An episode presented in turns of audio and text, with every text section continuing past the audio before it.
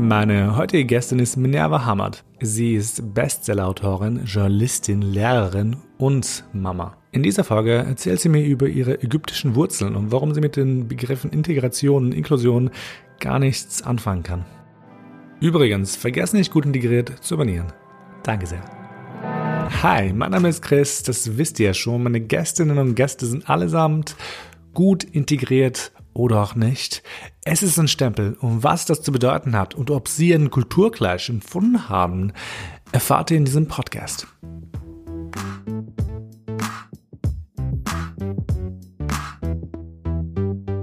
Willkommen zurück zur neuen Folge von Gut Integriert. Ich freue mich, dass ihr alle wieder da seid. Ähm, heute habe ich eine sehr coole Gästin bei mir, wie immer, und zwar die Minerva Hamad. Ähm, sie zeigt schon die Peace-Zeichen. Minerva, ich bin ultra happy, dass du da bist. Ähm, yes, welcome to Gut Integriert. Servus Aleikum, Chris. Ich bin auch so froh, dass es endlich geklappt hat. It worked. ja, und ich bin schon sehr auf deine Fragen gespannt. Ja, ähm, ich lasse tatsächlich meine Gäste sich sehr gerne vorstellen. Ähm, mir wurde mal gesagt bei einem Podcast-Training, dass man das nicht machen sollte, aber ich finde es irgendwie so, I don't know, ich mag's halt nicht. Ich will Leute für sich selbst sprechen lassen. Deswegen zur ersten Frage, ähm, wer bist du und was machst du? Das ist ja die allerschwierigste Frage, die du mir gleich am Anfang stellst. Okay. Äh, mein Name ist Minerva Hamad, ich bin Autorin und derzeit auch Lehrerin, ich bin auch Journalistin, ähm, ich bin 34 Jahre alt. Ich, äh, ich bin Mama von zwei Kindern, von zwei Töchtern. Und nach der postnatalen Depression, nach meinem ersten Kind, ja, habe ich mit meinem Blog. Ja, reden, ich, ja, es ist wichtig, darüber zu reden. Ähm, habe ich mit einem Blog gestartet, Hotel Mama, Mhm. um ein bisschen einmal runterzubrechen, wie es einem nach der Schwangerschaft wirklich gehen könnte. Das passiert nicht allen Frauen. Mhm. Aber so habe ich sozusagen meine Leserinnen-Community ein bisschen mehr aufgebaut, bevor sie mit den Büchern losgegangen ist. Und ähm, ja, heute bin ich Lehrerin an einer Mittelschule, schreibe aber noch Mhm. weiter. Cool. Von der Skala von 1 bis 10, wie sehr magst du Kinder? Schulkinder. Zehn, cool, nice. zehn, zehn, zehn. Aber das liegt jetzt nicht daran, dass ich so eine Heilige bin, sondern es liegt daran, ähm, ich versuche das, was man, was man in mir als Kind mit sichtbarem Migrationshintergrund Mhm. gebrochen hat, als Schulkind, Mhm. in anderen Schulkindern zu beschützen. Und ich hatte mir nicht gedacht, dass mir diese Aufgabe so viel Freude be bereiten würde. Oh, das ist schön. Das ist echt cool. Ich glaube, es ist wichtig, dass man, dass Migranten, Migrantinnen, äh, junge Menschen vor allem andere Lehrer sehen, die halt auch vielleicht so auch schon wie sie oder ähnliche Erfahrungen gemacht haben. Ja. Das ist so immens wichtig. Und ich habe tatsächlich eine Folge dazu aufgenommen. Ich weiß nicht, ob du sie angehört, angehört hast, aber du musst sie anhören. Das war die Folge mit Jarre ähm, über, ich glaube, die Folge hieß Lehrer 2.0. Ähm, und wir haben darüber geredet, wie wichtig es für ihn war, ähm, eine Vorbildfunktion zu sein für andere Kinder.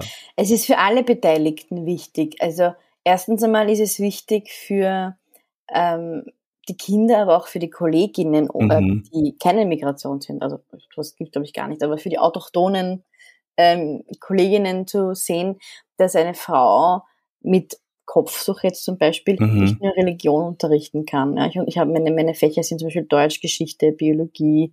Ich habe auch die, diese Deutschklassen, von denen Mhm. ähm, auf jeden Fall, ich bin aber eine sichtbare Muslime und das ist zum Mhm. Beispiel eine Sache, die auch für die Kinder sehr neu ist. Was? Sie unterrichten nicht Religion? Ich, nein, ich unterrichte eigentlich keine Religion. Ähm, How can Ja. you? keine Religion.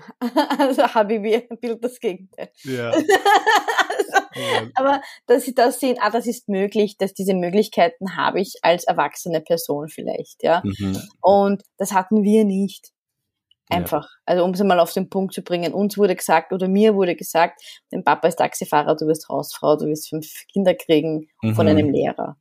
Ja. Deswegen, warum Mhm. maturierst du eigentlich? So irgendwie in die Richtung. Ja. Ja, krass. Ähm, oh mein Gott, das ist eigentlich voll schlimm, dass es Lehrer sagen. Ich weiß, also ich hat- ich hatte nicht so was Schlimmes wie du gehört, aber ich weiß nur, meine Lehrerin in, ich war auch in der Mittelschule damals, ähm, wir hatten so ein Fach, das hieß Berufsorientierung. Ja, das gibt's immer noch, das war. Ah, wirklich? Okay, wow. ähm, auf jeden Fall, ich wollte unbedingt, unbedingt ähm, studieren gehen und also jetzt nicht unbedingt, aber mein Vater wollte sehr gerne zu studieren und ich kannte auch nichts anderes. Ich wollte auch keinen Lehrer machen, to be honest. Mhm. Auf jeden Fall, Schule war das Einzige, was irgendwie in meinem Kopf war. Und mhm. ich weiß noch, ich wollte damals in eine Hack gehen, wenn meine Schwestern in der Hack waren. Das war irgendwie so mein Horizont. Ja, ja, ja. und ich weiß noch, ich meinte damals in der Klasse so, ja, ich bewerbe mich in diese Hack ähm, oder vielleicht auch in der Hasch. Und meine Lehrerin meinte eiskalt zu mir, oder zu uns allen, ähm, so ja, nee, ähm, ihr solltet das nicht machen, weil ihr seid alle zu dumm dafür.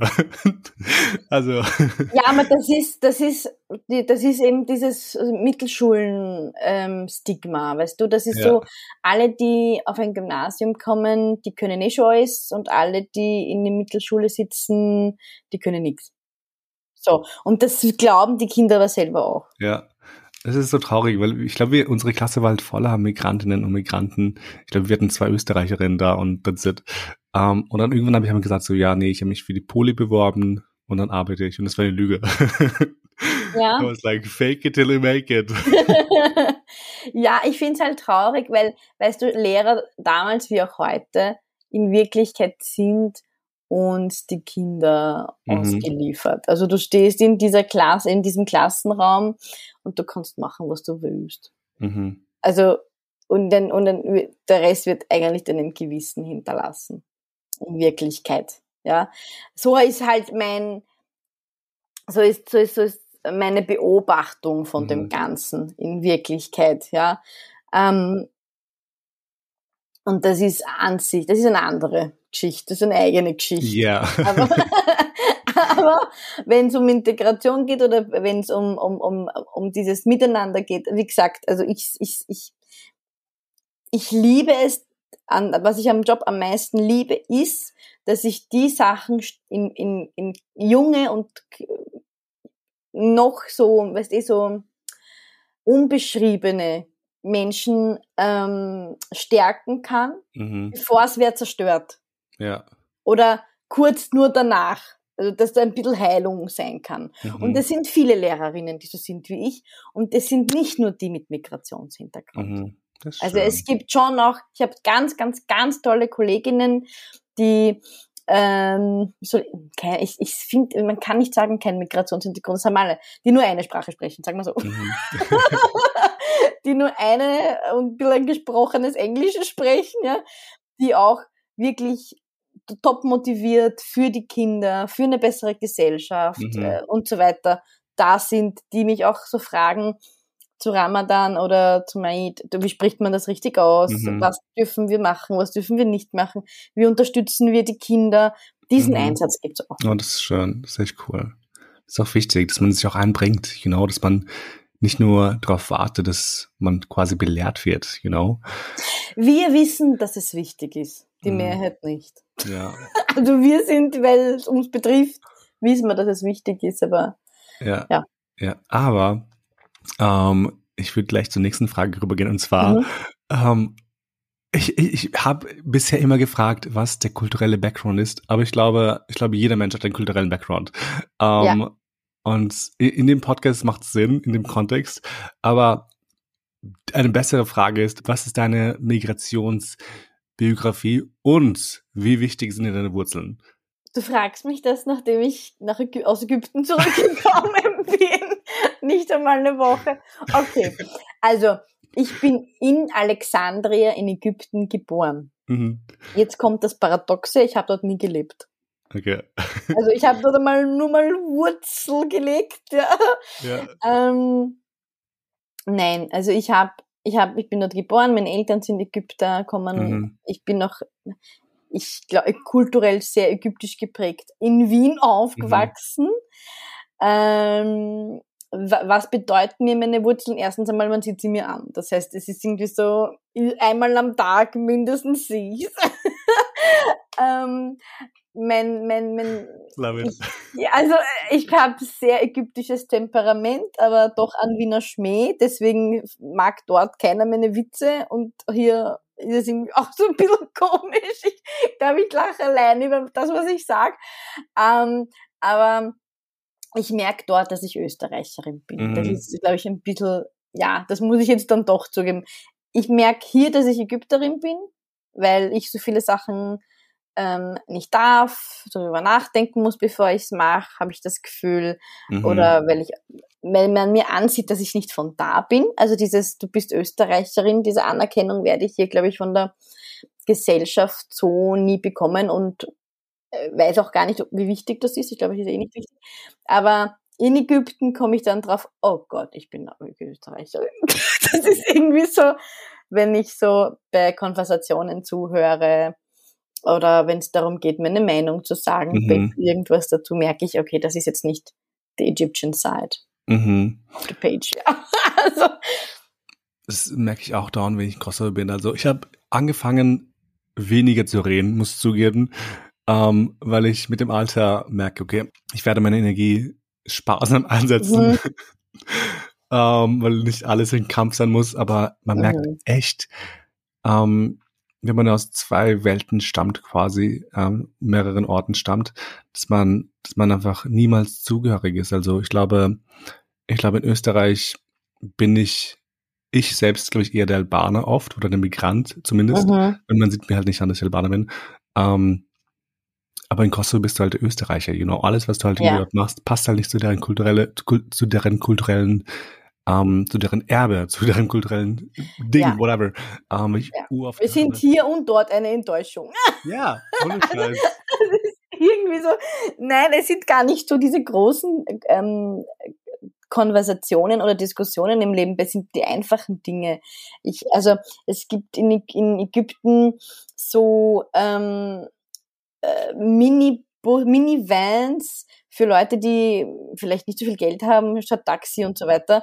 Und das erste, was mir eingefallen ist, wenn da Kinder drin sind, wo sind die Kindersitze? Und mein Mann hat mich ausgelacht, so quasi, hier hat keiner Auf dem Schoß. ich so, ja voll, ja. aber mein Mann so, hier hat keiner einen Kindersitz, weißt du, von diesen 100 Millionen haben das vielleicht zwei Leute und die sind wahrscheinlich ja. Deutsche oder so. Und das sind so diese kleinen Dinge schon, wo ich merke, ah, okay, das ist sehr österreichisch von mir. Aber ähm, ja, und wie du gesagt hast, man ist dann ein bisschen heimatlos, aber ja.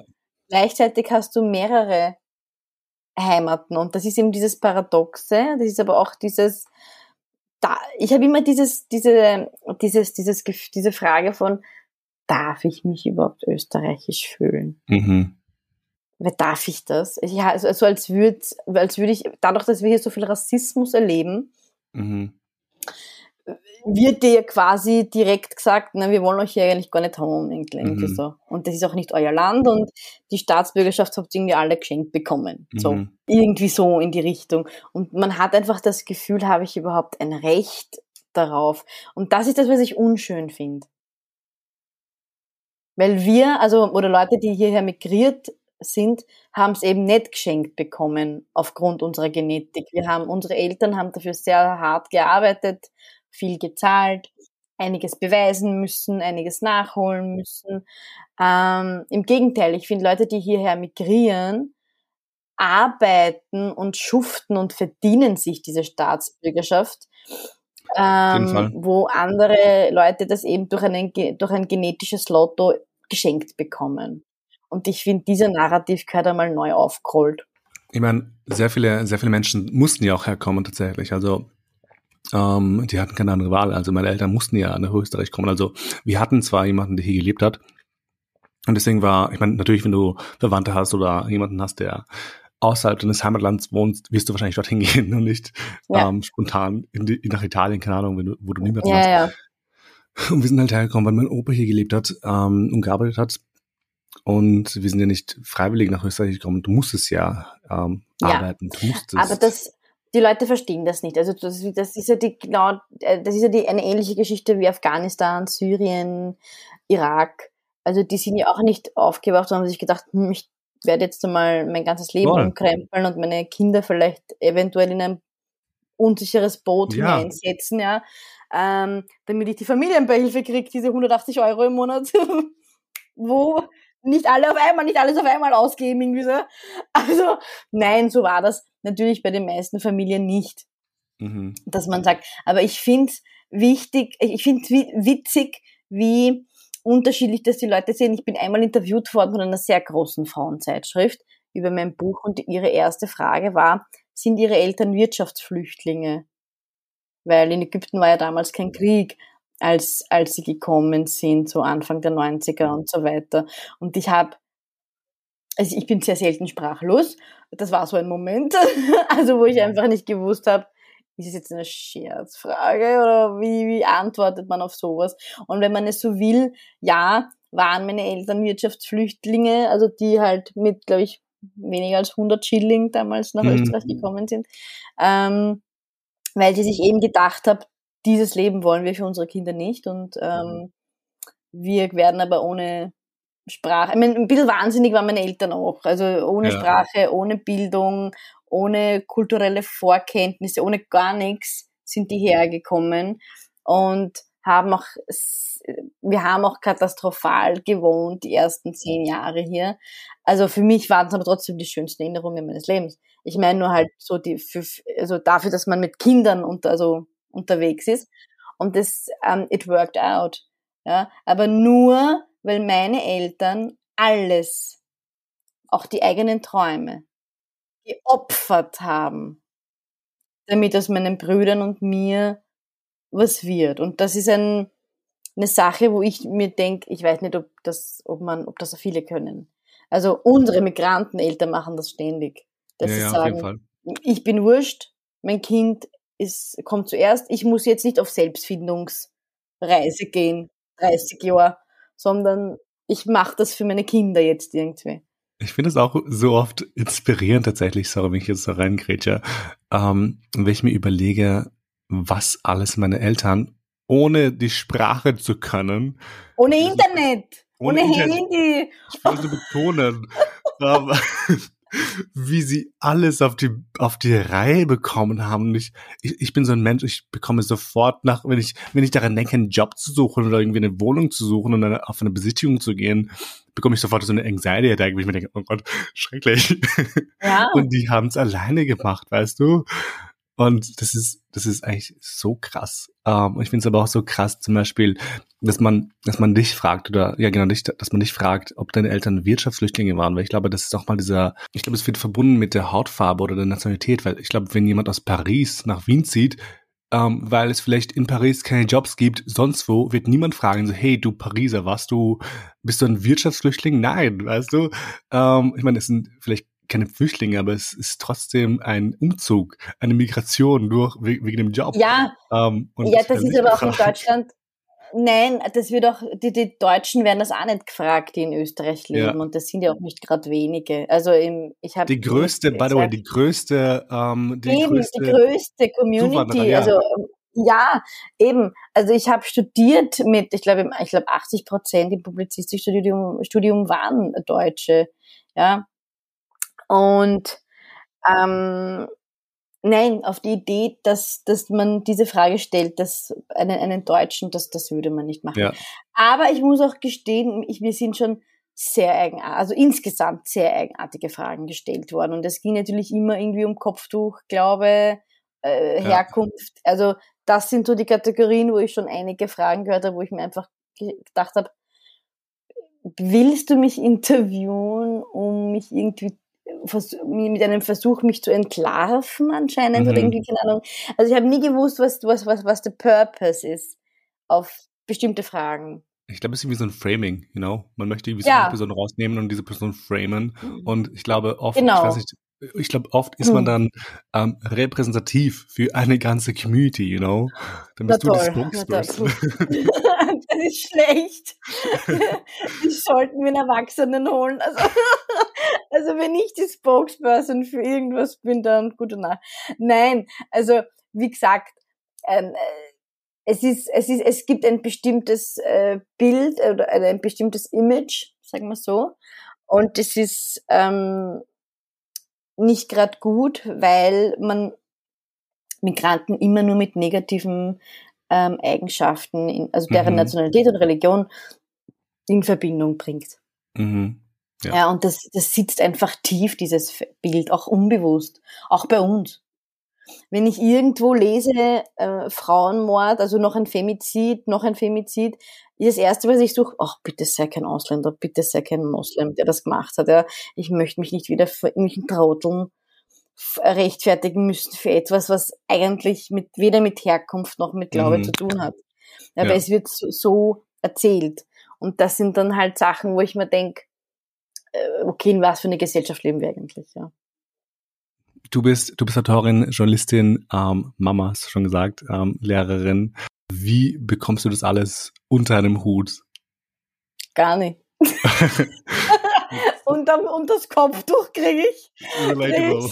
Nein, ähm, ich schlafe nicht sehr viel. Sagen wir so. Nein, schau, Schreiben ist eine Leidenschaft. Mhm. Und ja. ähm, eine Leidenschaft kannst du nicht erzwingen. Das ja. kommt, wenn du dich halt gerade danach fühlst, wenn sich was ergibt, wenn gerade was passiert ist. Mich bewegt Wut, wenn ich mhm. Artikel schreibe. Es ist jetzt irgendwie ganz komisch, ja. Aber mich bewegt Wut. Wenn was irgendwas passiert, das ist total rassistisch und das, und das, und das kocht in mir, dann schreibe ich, ähm, was ich denke. Ja. Es gibt Zeitschriften, die das kaufen. Mhm. Ähm, und eine Annonce, die ich jetzt bei dir mache, also es gibt das Mo-Magazin von SOS Mitmenschen, ich habe jetzt dort eine Kolumne übernommen und die heißt, ähm, wir haben sie Servus Aleikum genannt. Das mhm. ist mein, mein Lieblingsgruß. I love it. Da werden genau solche Sachen dann eben besprochen, Menschenrechte, Migrantinnen mhm. in Österreich und so weiter. Da habe ich jetzt endlich einmal ein ordentliches Ventil, weil ich finde das Magazin ja. auch so super, ich finde auch die Organisation super.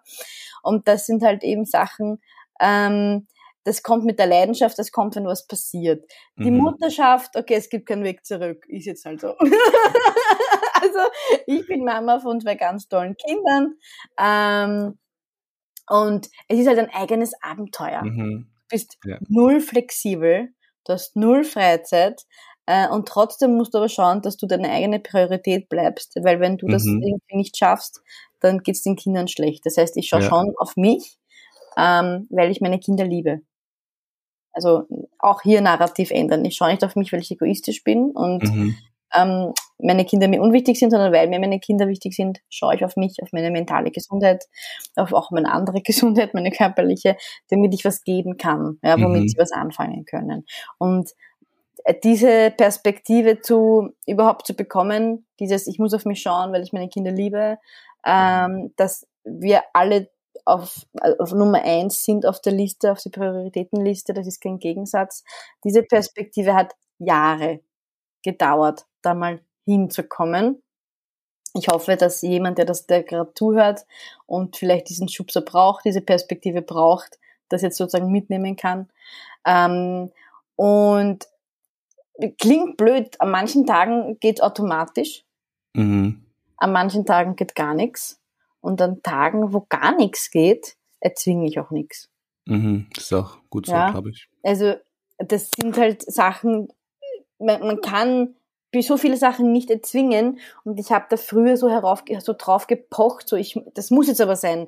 Das muss jetzt am Montag funktionieren, irgendwie so und ich denke mir jetzt manchmal, na, Mittwoch ist auch ein Tag. Ja. irgendwie so und weil weil dann hat mir, mein Mann hat mir die Frage gestellt, aber was, wenn du am Montag stirbst? Okay. Weil die Welt wird sich weiter drehen. Also er hat dann so gesagt, seine eigene angeblich nicht. Ich glaube sie mittlerweile nicht mehr. Aber sie wird sich auch drehen. Er sagt, wer andere wird's tun, du musst schauen. Oder du teilst das dir anders auf und machst es halt am Mittwoch, was auch immer du machen willst. Ja. Und seitdem ich dieses, das im Gedanken habe, oh Gott, mir kann tatsächlich was passieren, ich bin nicht unsterblich. Ja. Ups, falsch, falsch kalkuliert. Denke ich mir, nein, ich, ich darf, ich, ich, ich, ich muss ein bisschen besser, ich muss ein mhm. bisschen mehr gentle zu mir selbst sein. Ja, und das ist, das ist, ich glaube ich, eine gute, eine gute, ein gutes Mantra für alle Menschen. Ja, ja, es ist egal, welcher, welch, in welchem Bereich du arbeitest, ob du Kinder hast oder auch nicht, ja. Mhm. Du musst gut zu dir sein und je nachdem, also so wie du zu dir sprichst, so siehst du dich auch selbst. Und jetzt sage ich ja. nicht, dass man sich irgendwie selbst äh, nur noch auf die Schulter klopfen soll, aber like give credit to yourself when you deserve Ja. it. Also Ja. äh, sei nett zu dir, ja. Auf jeden Fall. Ich habe mal irgendwo gelesen, es, es gab so ein Zitat, da stand drauf, ähm, rede mit dir selbst, so wie du mit, so wie du mit Freunden reden würdest. Weil wenn Genau. du jemanden, einem Freund in einem, einer komischen Lage ähm, sagen würdest, dass alles gut wird, und wieso sagst du nicht zu dir selbst, you know? Ja, naja, Das weil das ja als Egoismus und als Arroganz zum Teil auch äh, äh, ähm, gilt in unserer Gesellschaft oder in vielen Mhm. Gesellschaften. Du sagst ja auch nicht zu dir selbst, ich schau gerade gut aus. Irgendwie so, Actually. ja, jetzt mache ich's auch. In den letzten Jahren mache ich's auch, ja. Aber dieses, es, aber so, äh, wenn jemand sagt, ich weiß nicht, wie du das alles schaffst und du bist so super und so toll, sagst nicht, ja, ich weiß, dass ich so toll bin. Und dann, ja, weißt du, du man spielt's runter. Ja. Man spielt's runter. Aber niemand sagt, ja, ich weiß, ich bin so toll. ja, auch wenn es stimmt in so vielen Fällen, ja. äh, stimmen sollte, dass man Ja. weiß, dass man toll ist Ich lieb's. sagen es die Leute trotzdem nicht, weil natürlich so was, äh, ja, also ich, ich kann mich bis heute noch nicht als Bestseller-Autorin vorstellen. Wenn, wenn aber. mich jemand fragt, Solltest du aber. nein, bist du narrisch, ich kann das nicht. Wieso? Also es ist, nein, ich habe auch im, ich habe auch in, in der Schule, wo ich bin, gar nicht gesagt, was ich vorher gemacht habe. ah, okay. Und dann, pass auf, ähm, hatten wir ein Zeitungsprojekt mit den Kindern. Und dann war ich aber in der Zeitung drinnen. Bist du wahnsinnig? Die Kinder haben gedopt, die Kollegen haben gedopt. Und das war zum World Hijab Day. Haben's, hat eine Zeitung ein Foto von mir reingeklatscht. Und da steht drunter Bestseller-Autorin aus Wien. Die Kinder, aber Frau Hammer, die ist Fame. Und die, die Kollegen so, äh, was machst du in der Zeitung? Und dann habe ich einigen was erklären müssen.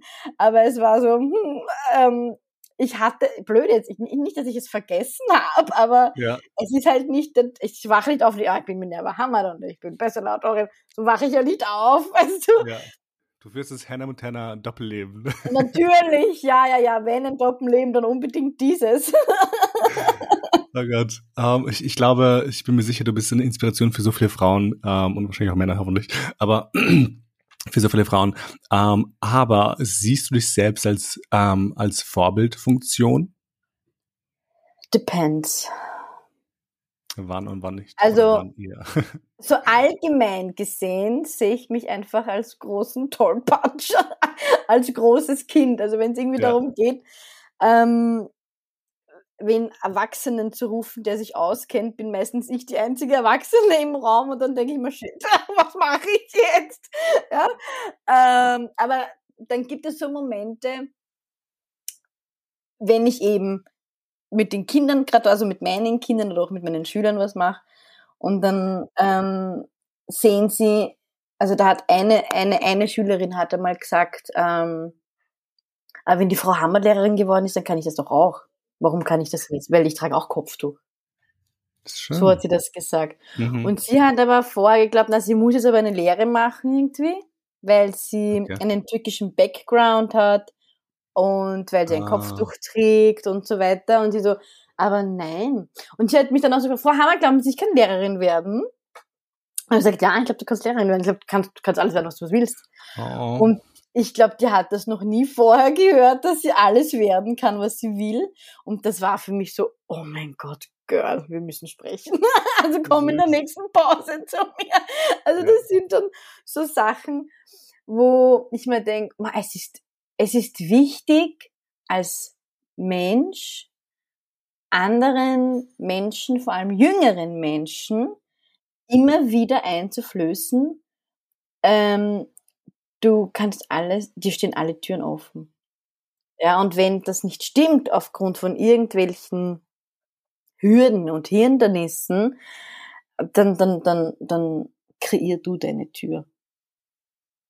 Ja, also als ich angefangen habe, Publizistik zu studieren mit Kopftuch, ich war immer die Kollegin mit Kopftuch, Mhm. ähm, hat meine Mama zu mir gesagt, aber was machst du damit danach? Du, bist, du wirst ja nicht im Fernsehen, du wirst nicht im ORF die Nachrichten sagen mit dem Warum nicht? Kopftuch. Nein, meine Mama war da sehr, also ich muss sagen, sie war, sie hat es nicht böse gemeint, aber sie war dieses, sie hatte Angst, weißt du, was wenn uns was, was, was ihnen als meine Eltern was passiert Mhm. und ich stehe dann mittellos da, weil ich zu viel geträumt habe oder so, ja, weißt du, mit diesem Ding. Und mein, mein, mein, Traum war von Anfang an, dass ich ähm, Romane schreibe.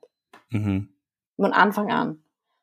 Und ich habe gewusst, dass es in Österreich ein bisschen schwierig ist. Ist jetzt ja nicht so das Land, wo die ganzen ähm, berühmten Autoren herkommen. Mhm. Aber ich meine halt, dass das halt mit dem, mit den, mit den Verlagen hier anders ist halt anderswo. Und vielleicht sind meine Geschichten gar nicht so schön, gar nicht so wichtig. Es gibt bessere, weil eh dieses immer in der, in, in der Kompetenz, also in der, in Competition, Mhm. Ähm, gibt es halt immer jemanden, der besser ist als du. Irgendwie, so was willst du hier. Ja. Und ich habe dann einfach nur da studiert, was ich gern machen würde. Habe dann Praktika gemacht, ganz viele, bin immer angenommen worden, war immer die äh, einzige mit Kopftuch, habe natürlich auch hier und da Absagen bekommen, ähm, bin dann tatsächlich pff, mit 30 ähm, zu dem zu dem zu diesem Autorenjob sozusagen mhm. gekommen. Nach zehn Jahren der Abweisung dieses Manuskripts mhm. ist, es, ist es veröffentlicht worden. Wow, cool. Und ist ein Bestseller geworden. Aber ähm, um nochmal auf deine Frage zurückzukommen, bin ich eine Vorbildfunktion? Ich hoffe, eine zu sein. Also ich hoffe, eine zu sein. Und ich hoffe, dass meine Präsenz in bestimmten Räumen und in bestimmten Zeiten vor mhm. bestimmten Menschen ähm, so inspirierend sind, dass sie ein Stückchen mehr an sich selbst glauben oder dass sie ein Stückchen mehr sehen, wohin sie gehen könnten oder dass sie überhaupt gehen können. Ich glaube auf jeden Fall, also ich glaube, Menschen in der Medienlandschaft zum Beispiel zu haben, die Migrationshintergrund haben, ist so, ich bekomme Gänsehaut, ist so immens wichtig ja. für andere Menschen mit Migrationshintergrund, ja. egal ob sie Claudia Unterweger zum Beispiel. I don't know her. die Claudia Unterweger ist bislang eine der sehr, sehr wenigen äh, afroösterreichischen Repräsentanten ah. in, im österreichischen Fernsehen und als Kind, als ich geschaut habe. Doch, ich kenne sie. Also da war sie die einzige Repräsentantin, ja. Äh, sichtbare halt. Für mich. Also, obwohl ich jetzt da äh, nicht aus der schwarzen Community bin, aber trotzdem du denkst, ah, die irgendwie haben wir was gemeint. Also ja. wir haben beide nicht blaue Augen und wir sind beide nicht blond. Also das ist irgendwie so also war für mich damals schon was, was, was, was ganz Großes, so ein Stückchen Heimat war diese Frau mhm. für mich schon damals. Ja. Das ja. ist halt wichtig, Leute zu haben, die, die es auch geschafft haben und diese Hürden überwunden haben, weil es gibt ja. halt so viele Hürden für so viele Menschen. Ja. Und ich möchte mich jetzt nicht irgendwie als Opfer darstellen, will ich gar nicht. Ich bin trotzdem weiß und sehr privilegiert. Aber ich glaube, sehr viele Menschen haben Hürden. Und wenn dann irgendwie ähm, jemand im Fernsehen ist, in der Zeitung ist, in einem Buch drin ist, der halt mhm ausschaut wie einer selbst zum Beispiel, macht das so viel aus. Ja, das ähm, macht's. Und ich finde das auch so cool, zum Beispiel die Esma, ich bin so großer, ich bin so ein Riesenfan von ihr. Esma, ja. ähm, ähm, Strudelworte. Strudelworte. Ah, ja, ich liebe sie. Ich auch. Ich ähm, liebe sie.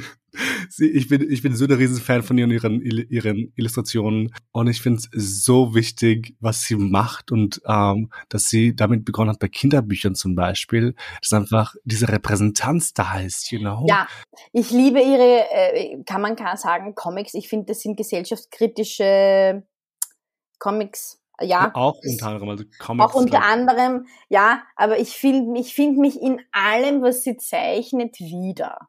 Also sie kann das, was ich mit den Wörtern mache, ja, das macht sie mit den Bildern, das so weiter. Also ich finde, das ist ja, das ist ja Kunst in seiner besten Form sozusagen, ja. dass man, dass du ein Bild siehst und du denkst, das bin ich, also das ist mein Tag, das ist mein Leben, das ist mein Ding.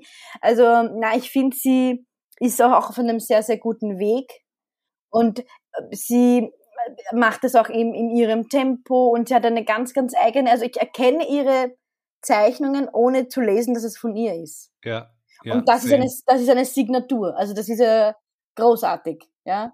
Also sie hat damit was Tolles geschafft. Auf jeden Fall. Ich glaube, sie erreicht auch sehr viele Menschen. Das ist das Ding. Ja. Also sie erreicht sehr viele Menschen ja. und ähm, sie gibt sehr vielen Menschen diese Erfahrungen als Kunst und ja. so viele können sich damit irgendwie ähm, identifizieren. Das ist so wichtig. Ich bin so happy gewesen, dass wir eine Folge aufgenommen haben gemeinsam. Ja. Ähm, Falls du noch nicht gehört hast, hör sie an. Die muss ich mir anhören. Ähm, die muss ich, ich mir anhören. Riesenfan. Ähm, boah, ich weiß gar nicht, wie, wie, sind wir auf dieses Thema gekommen? I forgot. Weil du ein Riesenfan bist. sie hört es gerade, sie so, Psychopaths. weißt du, was so schön ist? Ich habe sie mal getroffen, wo und wir haben uns sehr lang umarmt und dann habe ich ihr gesagt, ich liebe deine Zeichnungen. Mhm. Und sie hat dann gesagt, ich liebe deine Worte. Oh und das war so, das war so süß. Ähm, weil ich nicht, weil ich ja nicht davon ausgehe, dass überhaupt irgendwer liest, was ich schreibe. Das ist auch so ja. lustig. Ich glaube, ich bin die Einzige, die das liest, was sie schreibt. Ja.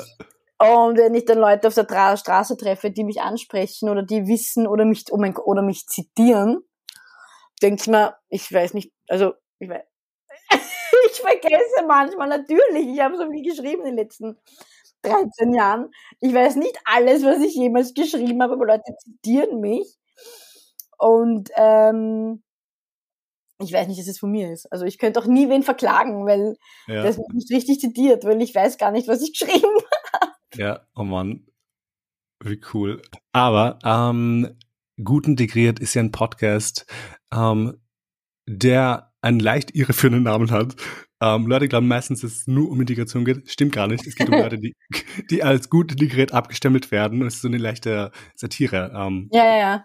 Und auf jeden Fall, seit, seit unserem Vorgespräch weiß ich, dass du ähm, sehr negativ zu diesen Wörtern Integration und Inklusion ähm, gestimmt bist. Ähm, ja. Kannst du mir und den Zuhörerinnen und Zuhörern sagen, warum? Und im gleichen Zug, ähm, was diese Begriffe in dir auslösen? Das Wort Integration, das löst in mir Wut aus. Ich glaube einfach nur, weil ich es schon so oft in fast ausschließlich negativen Kontexten gehört habe und das Gefühl habe, so, äh, du kommst hierher, du musst dich integrieren, du musst, und, was, was, was meint man damit? Es ist so ein Wort, das so, das ist eine riesige Grauzone.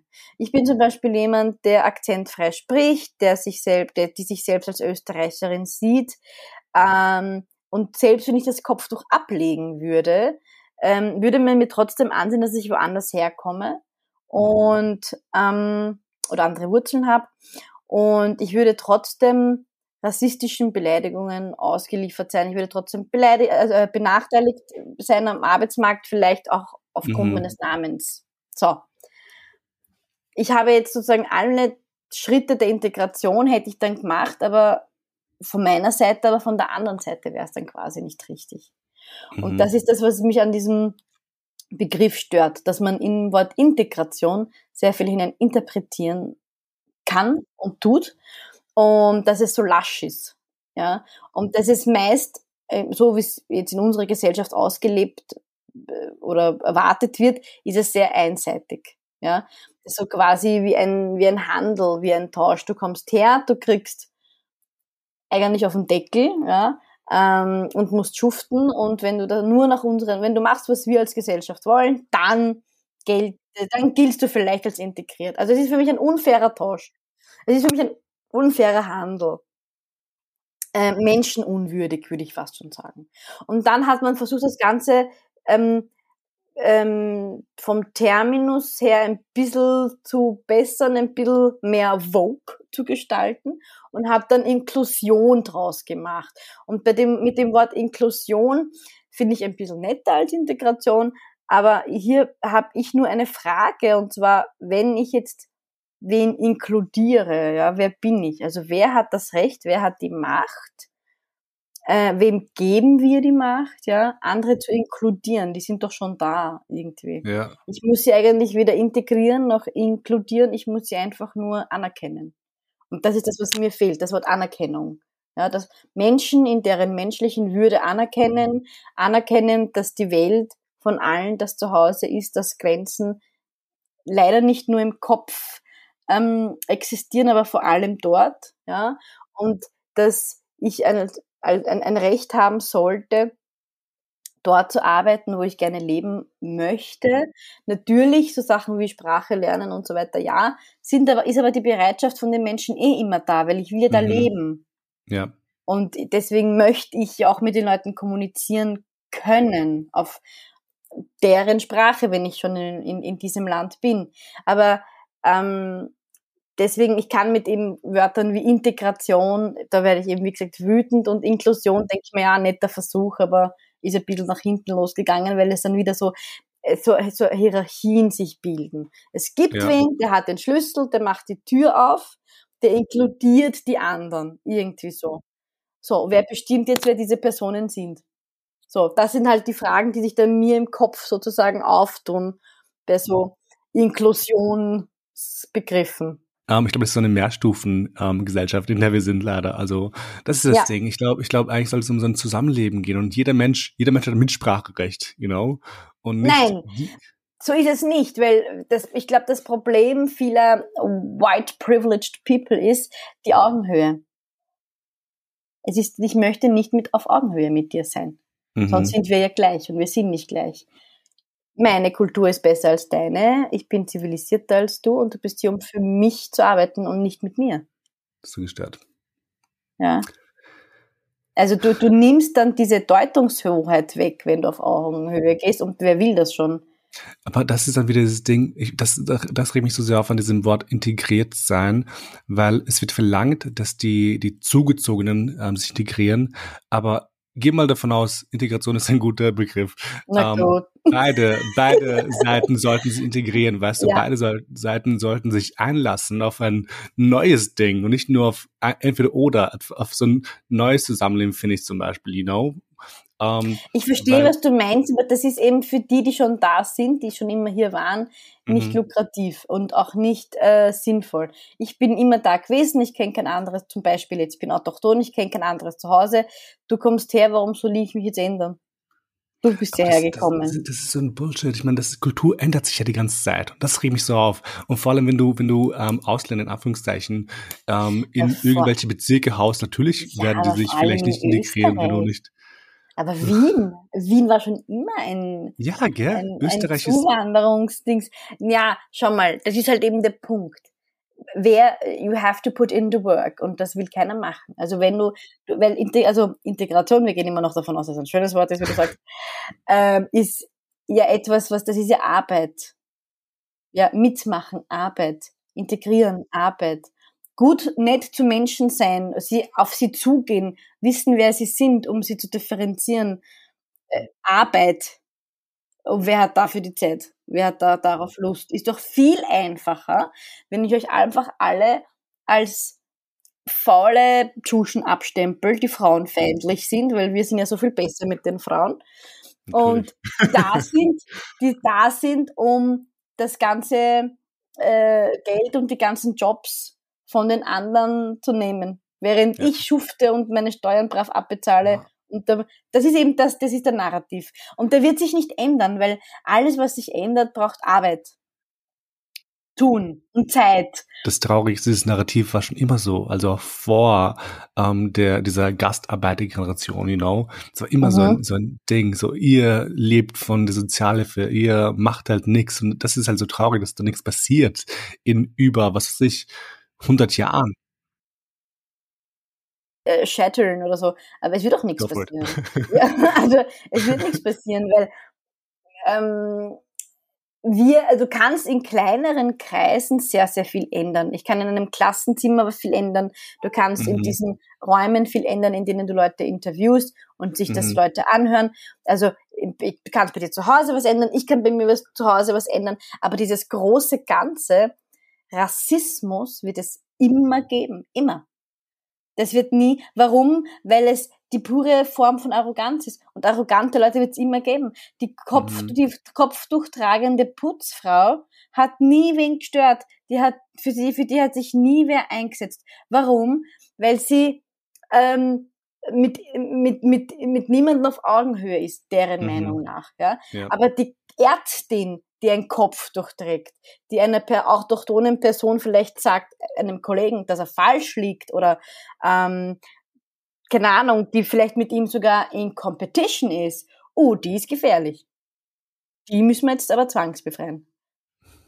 Verstehst du, was ich meine? Ja, ja, ja. Das heißt, solange du unter mir bist und ich das Sagen habe, bist du okay. Solange du aber auf Augenhöhe kommst mit mir, ja, da passen wir schon auf, was für Integrationsfallen wir dann aufbauen, damit du ja schön viele Hindernisse hast.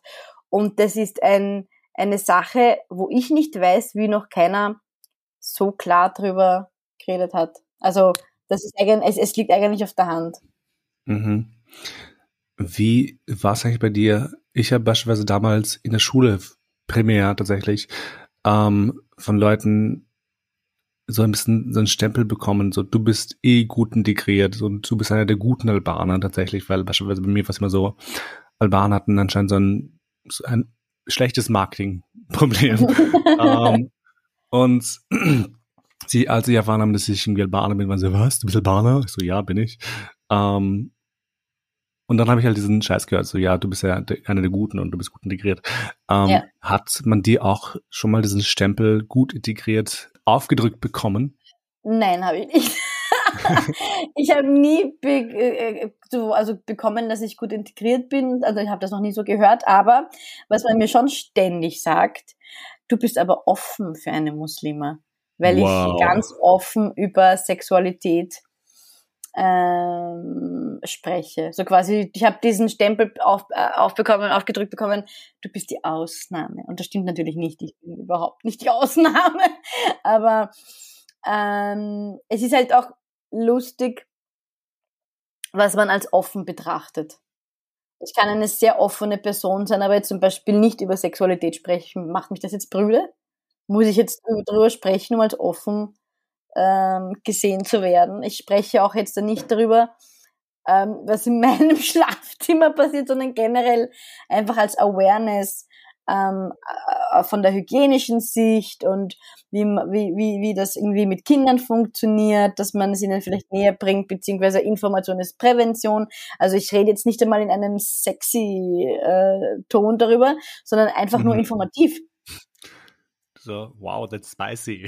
also, es ist überhaupt nicht spicy. Du redest über die Geburt, wow.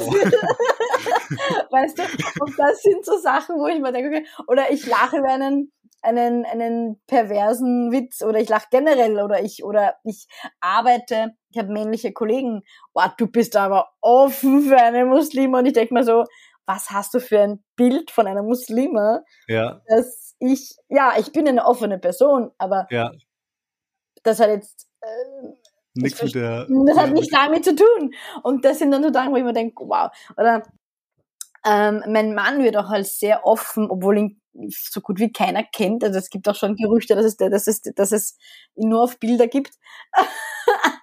ähm, mein Mann wird auch oft als, na, der ist aber sehr offen, dass du allein in den Urlaub mit Freunden gehen darfst oder irgendwie so. Wow. Also, wow, lucky me. da denkt man so, nein, also es gibt, wie gesagt, vorherrschende Bilder, die vorgebastelt sind natürlich. Und wenn da jetzt jemand ein bisschen davon abweicht oder auch ganz, dann ist er wow, total integriert oder total offen oder die Ausnahme. Und ich bin nie als gut integriert bezeichnet worden, liegt wahrscheinlich auch am Kopftuch, ich weiß es nicht. Aha. Aber ich bin auf jeden Fall sehr offen für eine Muslima. Das ist mein Stempel. Oh mein Gott, um, ähm, so, so heißt die Folge dann. ja, das bringt auf jeden Fall viele Klicks. Clickbait. um, ähm, nee, aber ich finde es, first of all, einerseits denke ich mir, sie hätten noch stoppen können nach, du bist ja offen. so fertig. Nein, nein. Das Nicht ist mal? für eine Muslima. Ja, das ist der wichtigste Part. Ja, aber das, also, was heißt das für die Muslime? Ich kenne sehr viele Freunde in meinem Freundeskreis sind muslimisch. Ähm, und whatever sie auch sind. Aber mit denen rede ich ganz offen über, über Beziehungen, über Dinge, über Tinder-Dates, keine Ahnung. Ähm, wo ich denke, Doesn't matter. Das sind, sehr, das sind sehr offen Leute, das sind aber sehr offene Leute für Muslime. Aber vor allem, sorry, wenn ich unterbreche, vor allem, wenn beispielsweise Monika und Hans zum Beispiel, also Fantasienamen jetzt, ja. ähm, wenn, wenn Monika jetzt auch auf Urlaub fährt, ähm, was ist, sagt man auch zu ihr so, boah, ein Freund lässt sich oder ein Mann lässt sich auf Urlaub fahren alleine, oh mein Gott. Das ähm, kommt schon vor. Also ich habe das, ich habe das schon erlebt, wow. dass es ähm, anscheinend dieses, dass man allein irgendwie ein paar Tage geht, obwohl man in einer Partnerschaft oder in einer Ehe ist und vielleicht auch Kinder hat, Aha. ist anscheinend irgendwie nicht so gang und gäbe. Ähm, bei mir zum Beispiel schon. Ich, also wir machen das gegenseitig. Mhm. Äh, ich finde das auch urwichtig. Und es gibt aber dann Leute, die sagen, nein, äh, Urlaub mache ich nur mit meinem, ja schön für dich, wenn du das immer nur gemeinsam machst.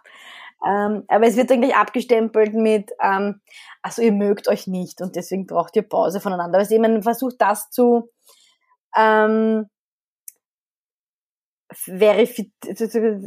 sich selbst zu bestätigen, dass man eh die richtige. Es geht immer um diese, diese Selbstbestätigung. Es geht immer darum, dass dein Ego eh okay ist. Du bist, du bist okay, du bist richtig, ja. Indem man die Konzepte anderer niederschmettert. Weil wir nie gelernt haben, dass mehrere Lebenskonzepte, die unterschiedlich sind, auch okay sind. Und das ist, glaube ich, das, was uns die meisten Probleme macht, ja. Ich bin gerade ein sehr großer Fan von diesem Gespräch, by the way. Ich war schon von Anfang an ein großer Fan von dem Gespräch, schon ab dem Zeitpunkt, wo meine Hörer nicht funktioniert haben.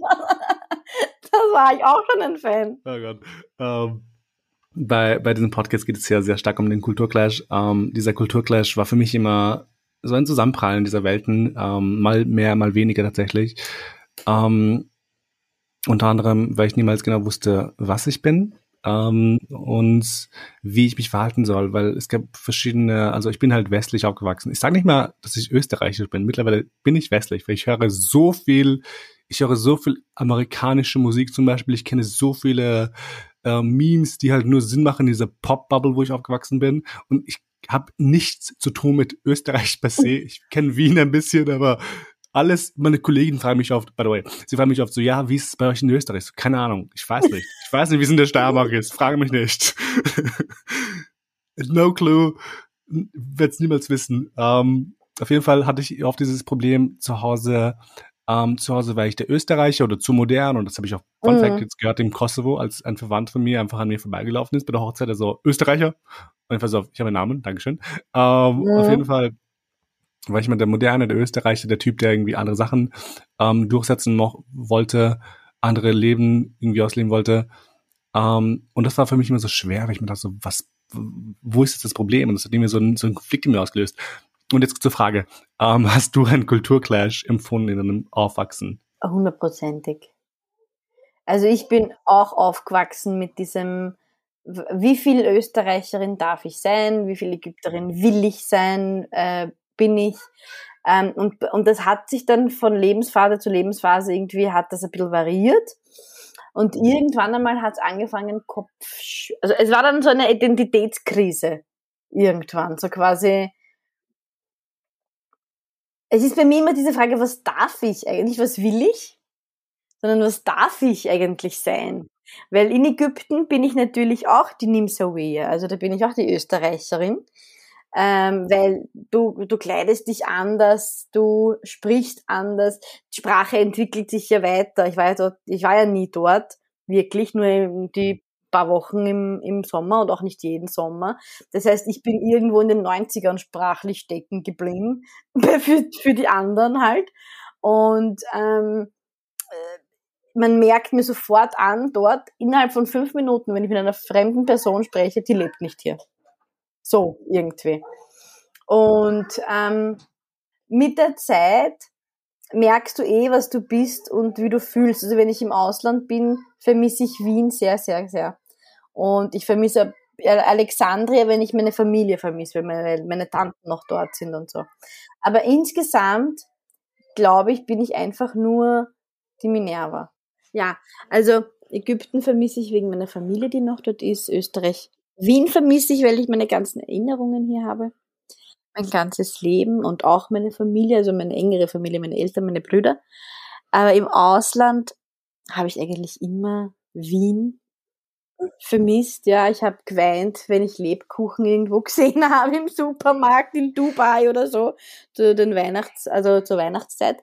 Und mit der Zeit habe ich mir einfach erlaubt ähm, oder habe ich einfach gemerkt, eigentlich muss ich jetzt sagen, wie viel Prozent ich Ägypterin bin oder wie viel Prozent ich Österreicherin bin? Nein.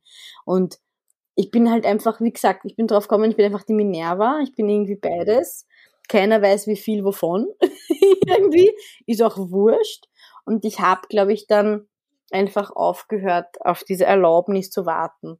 Weißt du, das, oder dieses darf ich Österreicherin sein oder so. Ich habe einfach, du bist, was du bist. Und das entscheidest halt du.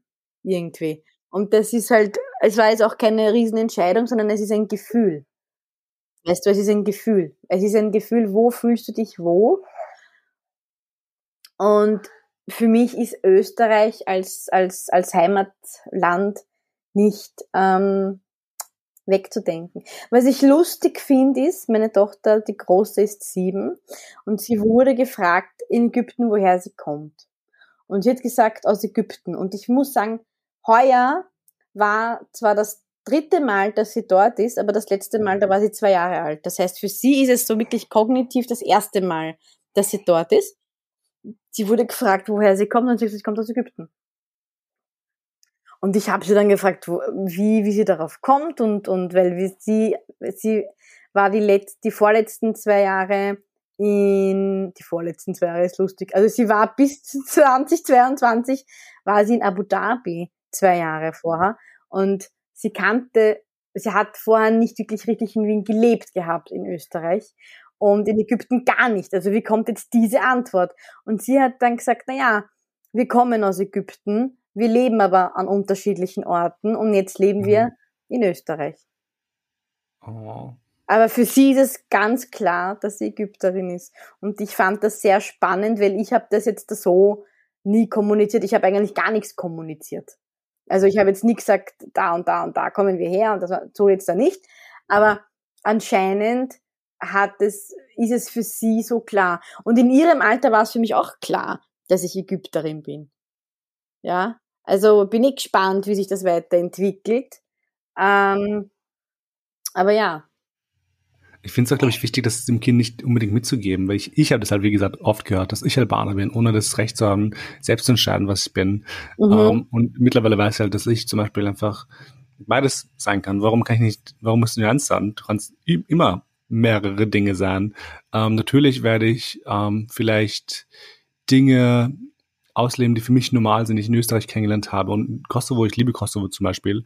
Ähm, aber es gibt viele Dinge, die ich nicht ähm, mitnehmen möchte. Also es gibt sehr viele, sehr mhm. viele Themen, ähm, Lebensrealitäten, die ich halt total abstoße, weil ich mir denke, nein, ich finde es nicht mehr okay.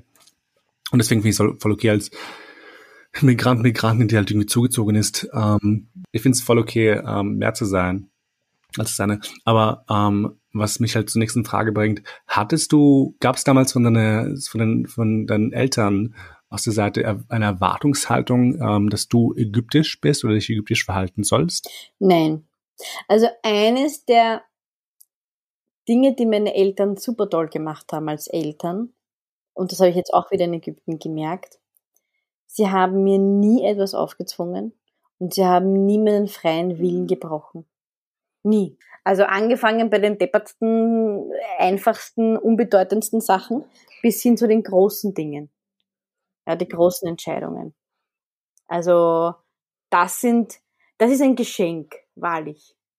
Und das ist nicht so einfach, weil als Elternteil glaubst du zu wissen, was besser für dein Kind ist, weil du das vielleicht schon durchgemacht hast, diese Phase oder keine Ahnung, und dann trotzdem dazustehen und das Kind selbst entscheiden zu lassen, obwohl du weißt, das wird vielleicht gegen die Wand laufen, ja, ähm, das ist sehr brave. Das haben meine Eltern gemacht und ich bin oft gegen die Wand gelaufen. Aber gab es Dinge in deiner Familie, womit du gestruggelt hast ähm, oder, oder, oder eher nicht? Ja. Gleich das Jahr wie aus der Pistole geschossen. Ja, ich habe in meiner Familie gestruggelt. Nein, nicht darauf so. Aber darauf habe ich gewartet. Nein, ähm, du hast nie äh, oder selten so Aufarbeitungsgespräche gehabt. Also wenn man mit mhm. mir geschimpft hat irgendwie oder wenn was nicht gepasst hat, habe ich gesagt, okay, das hat jetzt nicht gepasst, aber ich habe nicht verstanden, warum. Warum war das jetzt nicht okay? Ja, so Gefühlsduselei hatten wir schon. Oh, also wir sind da sehr, sehr, sehr, sehr offen mit unseren Gefühlen. Wir sind auch sehr direkt zueinander und wir, wir, wir, wir sind auch sehr, wir sind eine sehr touchy Familie. Also wir mhm. umarmen uns irgendwie ständig. Ja. So. Das finde ich immer schön. Das hat meinen Mann am Anfang ein bisschen nervös gemacht, weil er so, warum umarmt ihr euch jetzt? warum umarmt ihr euch ständig? Irgendwie so. Ähm, und, ähm, aber wenn es irgendwie darum geht, so aufzuklären, warum da jetzt etwas nicht okay war, das hat einfach, das gab es in meiner Kindheit gar nicht. Das gibt's jetzt als Erwachsene, aber das gab's in meiner Kindheit überhaupt nicht. Mhm. Dieses, das tut man nicht und chalas, das war's jetzt. Also du tust das jetzt nicht mehr. aber ich habe Ja. nie verstanden, warum nicht. Und So, dieses, Stopp. ja, genau. Und das habe ich nicht verstanden. Ähm, das hat mich so ein bisschen traumatisiert, nicht, ne, traumatisiert ist vielleicht ein zu großes Wort, aber ich versuche das jetzt bei meinen Kindern anders zu machen. Dass man da, wenn was jetzt nicht passt, dass die, dass sie selbst auch versteht, warum es jetzt nicht passt. Also nicht einfach nur, es passt nicht, weil ich nicht will, dass du Spaß hast oder so, sondern es passt nicht, weil es ähm, long-term schlecht für dich ist. Du kannst dir wehtun. Ja.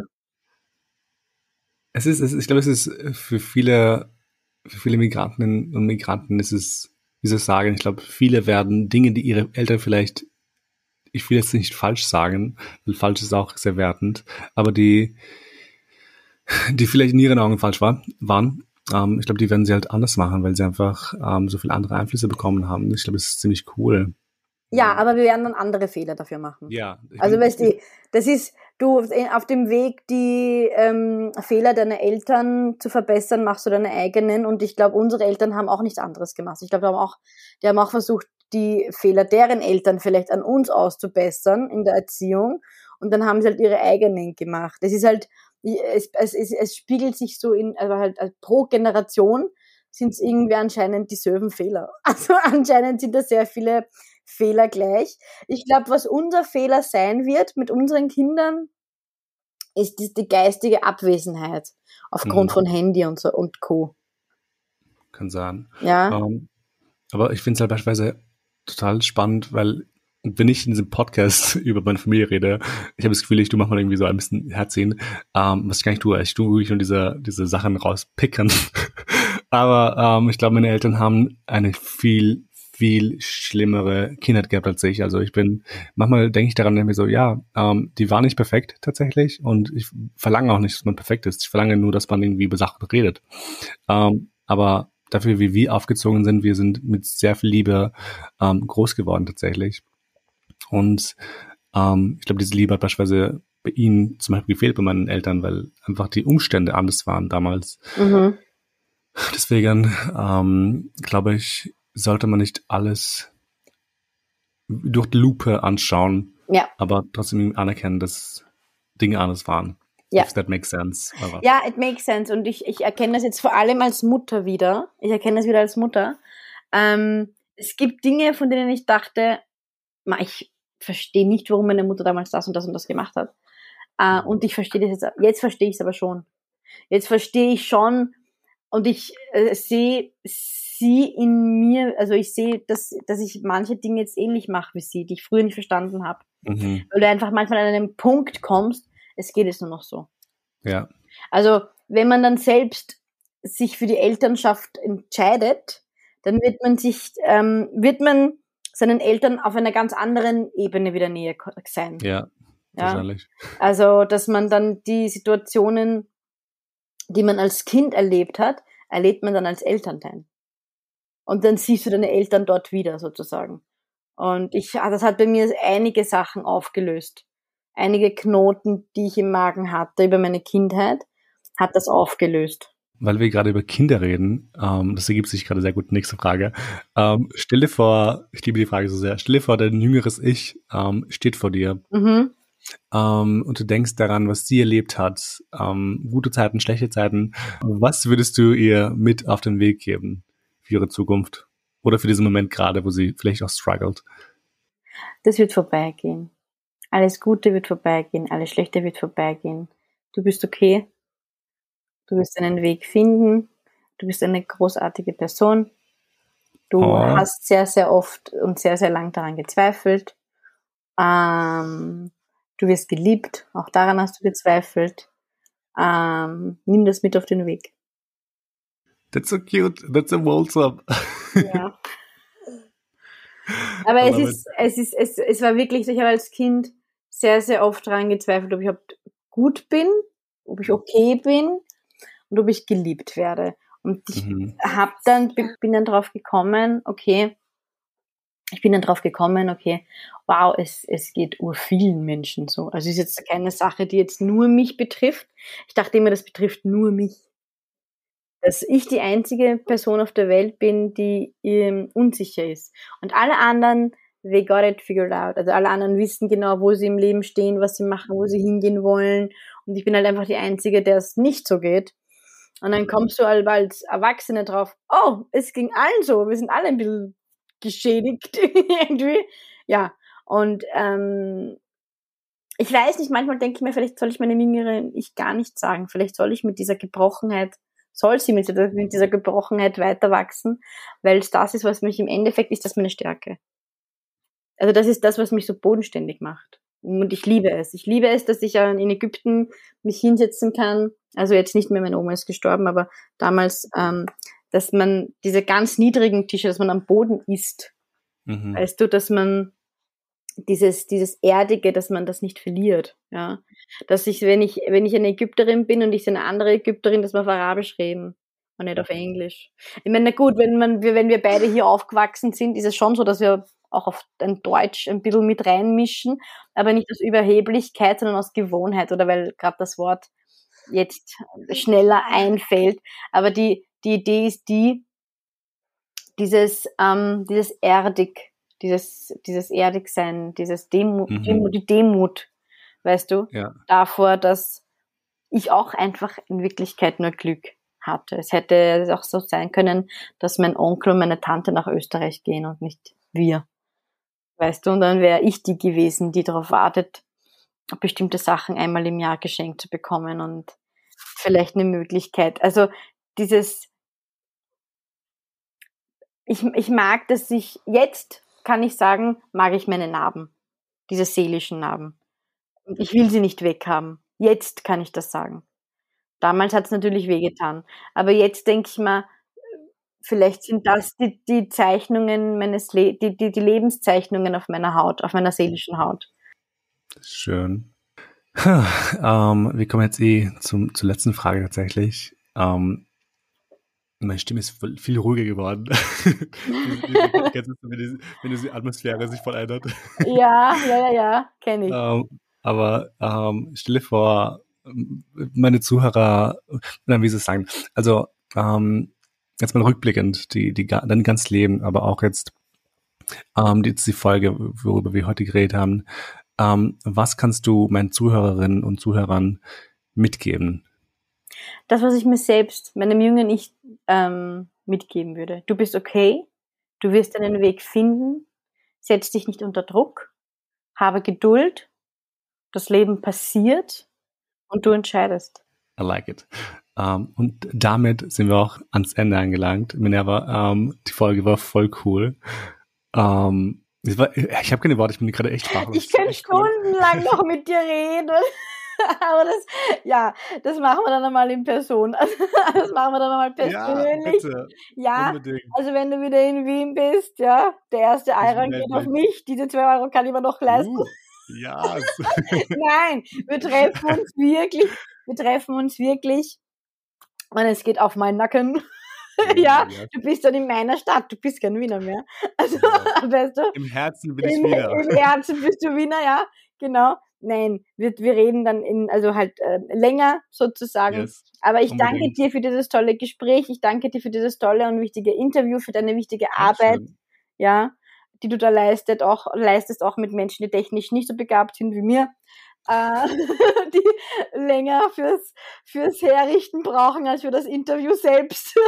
no, don't worry.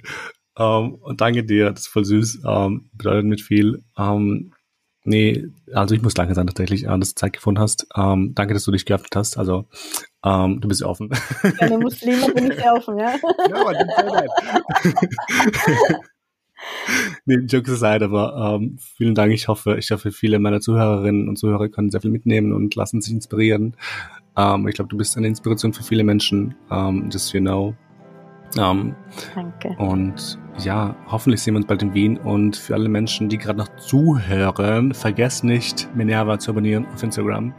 Ähm, und auch diese ihre Kolumne zu lesen beim Mo-Magazin. Hieß das so, Mo-Magazin? Ja, das Mo-Magazin von SOS Mitmensch. Äh, und die Kolumne ist Servus Aleikum.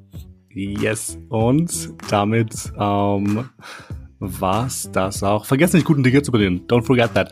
Ähm, aber ja, Minerva, vielen Dank erneut und ähm, hoffentlich bis bald. Bis bald. Tschüssi. Ciao.